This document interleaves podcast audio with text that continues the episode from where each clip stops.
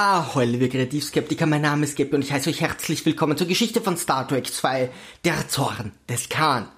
Was mir schon immer auf der Zunge lag, McCoy ist eine Drama Queen, die nur in der Serie ist, um ständig zu nörgeln.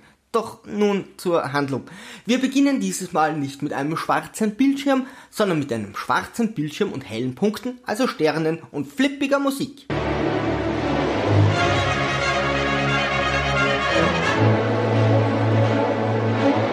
Gespannt studieren wir drei Minuten lang die Namen im Vorspann, damit wir auch genau wissen, wie der Statist heißt, der im Hintergrund über den Jordan geht, während er unmotiviert so tut, als würde die ganze Brücke wackeln. Wir befinden uns im 23. Jahrhundert. Im 23. Jahrhundert.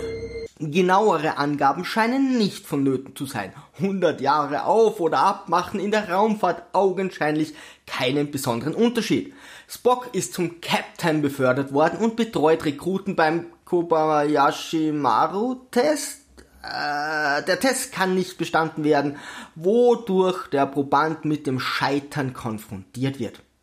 Da es hier um viele Emotionen geht, ist es vollkommen nachvollziehbar, einen Vulkanier zur Betreuung abzustellen oder eine Litfaßsäule. Spock testet die Vulkanierin Kirsty Ellie, die damals noch keine Gewichtsprobleme hatte. Ist er gut? Mhm. Für ihre Simulation übernimmt Uhura wieder das Callcenter und außerdem steht ihr beinahe die gesamte Crew der Enterprise zur Verfügung. Ernsthaft, wir sollen glauben, dass die Veteranen des Universums Statisten an Konsolen spielen, während eine Vulkanierin getestet wird? Das wäre so, als müssten sich Superman und Captain Planet ab sofort nur mehr um Pinky und Brain kümmern. Admiral Kirk wird alt. Leider ist er allergisch gegen das ominöse Augenkomplett-Heilmedikament. Den meisten Patienten in deinem Alter empfehle ich eigentlich Retinax 5. Dagegen bin ich allergisch. Wusste ich's doch. Und von Lasern hat man im 23. Jahrhundert noch nichts gehört. Also benötigt ihr eine Brille. Er charakterisiert ein unwichtiges Statisten-Crew-Mitglied und schon starten wir den Countdown, wie lange der Typ noch lebt. Außerdem verwenden sie im 23. Jahrhundert noch Röhrenfernseher von 1980. Aber sonst ist alles gut und es kann endlich losgehen. Zumindest Chekhov ist im Rang aufgestiegen und gerade mit dem Genesis-Projekt beschäftigt. Was genau ist Genesis? Also, einfach gesagt, Genesis ist Leben aus der Leblosigkeit. Ich hasse Vortragende, die sich selbst Fragen stellen. Bei Genesis konkurrieren die Wissenschaftler mit Gott. Aber warum? Weil Genesis einen Planeten nicht in sechs Tagen, sondern in sechs Minuten bewohnbar macht. Warum stört mich das? Wenn man es schon mit den Jahren so genau nimmt, warum dann mit der Wissenschaft? Äh, doch was genau ist hier mein Problem? Wie genau soll sich Materie und Wachstum so schnell über einen Planeten ausbreiten und miteinander funktionieren? Was sagt McCoy dazu? McCoy sieht darin gleich den Untergang des Universums. Jetzt kommt Genesis. Sie schafft es schon in sechs Minuten. Bei Gott, der Mann hier redet von Logik. Wir reden vom Untergang des Universums die Drama Queen vor dem Herrn.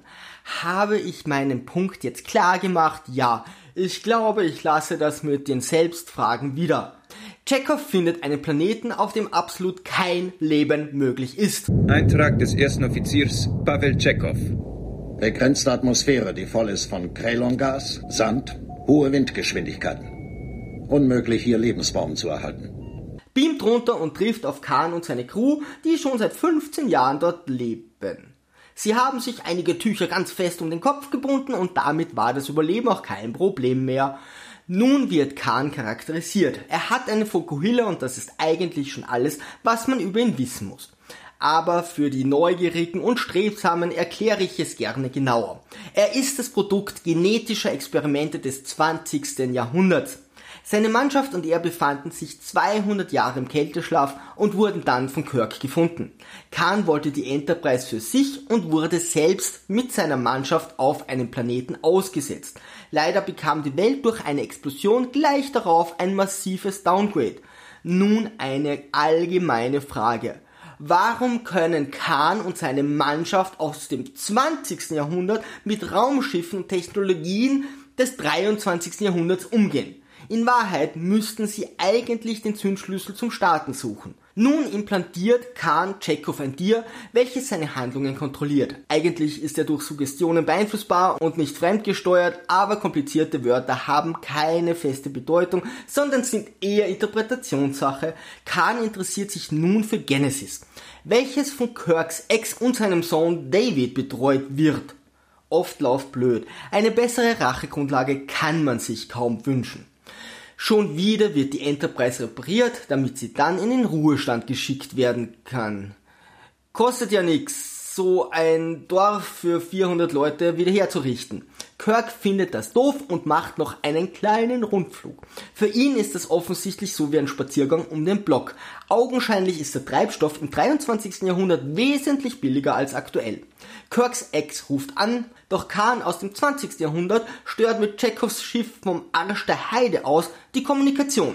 Wieso nimmst du uns Genesis weg? Genesis weg? Wer tut das? Wer? Wer nimmt euch Genesis weg? Ich kann dich sehen, Jim, aber nicht hören. Spock übergibt das Kommando wieder an Admiral Kirk, weil er das mit den Befehlen doch nicht so togo findet und schon ist alles wie zuvor. Natürlich gehört das Schiff Ihnen. Nein, das wird nicht nötig sein. Als Lehrer auf einem Ausbildungsflug, da bin ich gern Kommandant auf der Enterprise. Wenn wir jedoch tatsächlich im Einsatz sind. Die Enterprise erreicht die Forschungsstation, die sich plötzlich in der Nähe vom Heimatplaneten von Khan befindet. Das ist auf die berühmte Kontinentalplaneten-Stationsverschiebung zurückzuführen. Natürlich bemerkt Kirk, dass Khan Chekhovs Schiff übernommen hat, doch fairer Sportsmann wie er ist, fährt er seine Schilde nicht hoch, sondern lässt sich abschießen. Dann hackt er Khans Schiff und schießt ihn wiederum ab. Feuer! Feuer! Letztendlich sind beide Schiffe schwer beschädigt. Wir nennen das die typische Win-Win-Situation. Kirk besucht nun in aller Ruhe seine Ex, David und die anderen Forscher auf der Station und befreit Chekhov. Kirks Sohn greift seinen Vater dabei mit einem Messer an, aber das kommt in den besten Familien vor. Khan stiehlt einen Behälter, in dem sich Genesis befindet und Kirk brüllt. Lebendig begraben.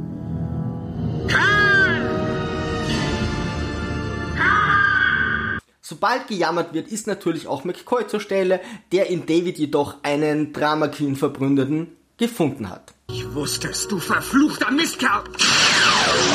Zum Glück kann Kirk Khan täuschen, während er mit Scotty spricht. Die Regel lautet. Nach den Vorschriften? Unbedingt. Paragraph 46a. Wenn während eines Gefechtes Nachrichten übertragen werden, sind verschlüsselte Meldungen in jedem Fall untersagt. Wann genau soll man dann verschlüsselte Meldungen verwenden, wenn der Feind nicht zuhört? Kirk lockt Khans Schiff in einen Nebel und schießt ihn vollständig ab.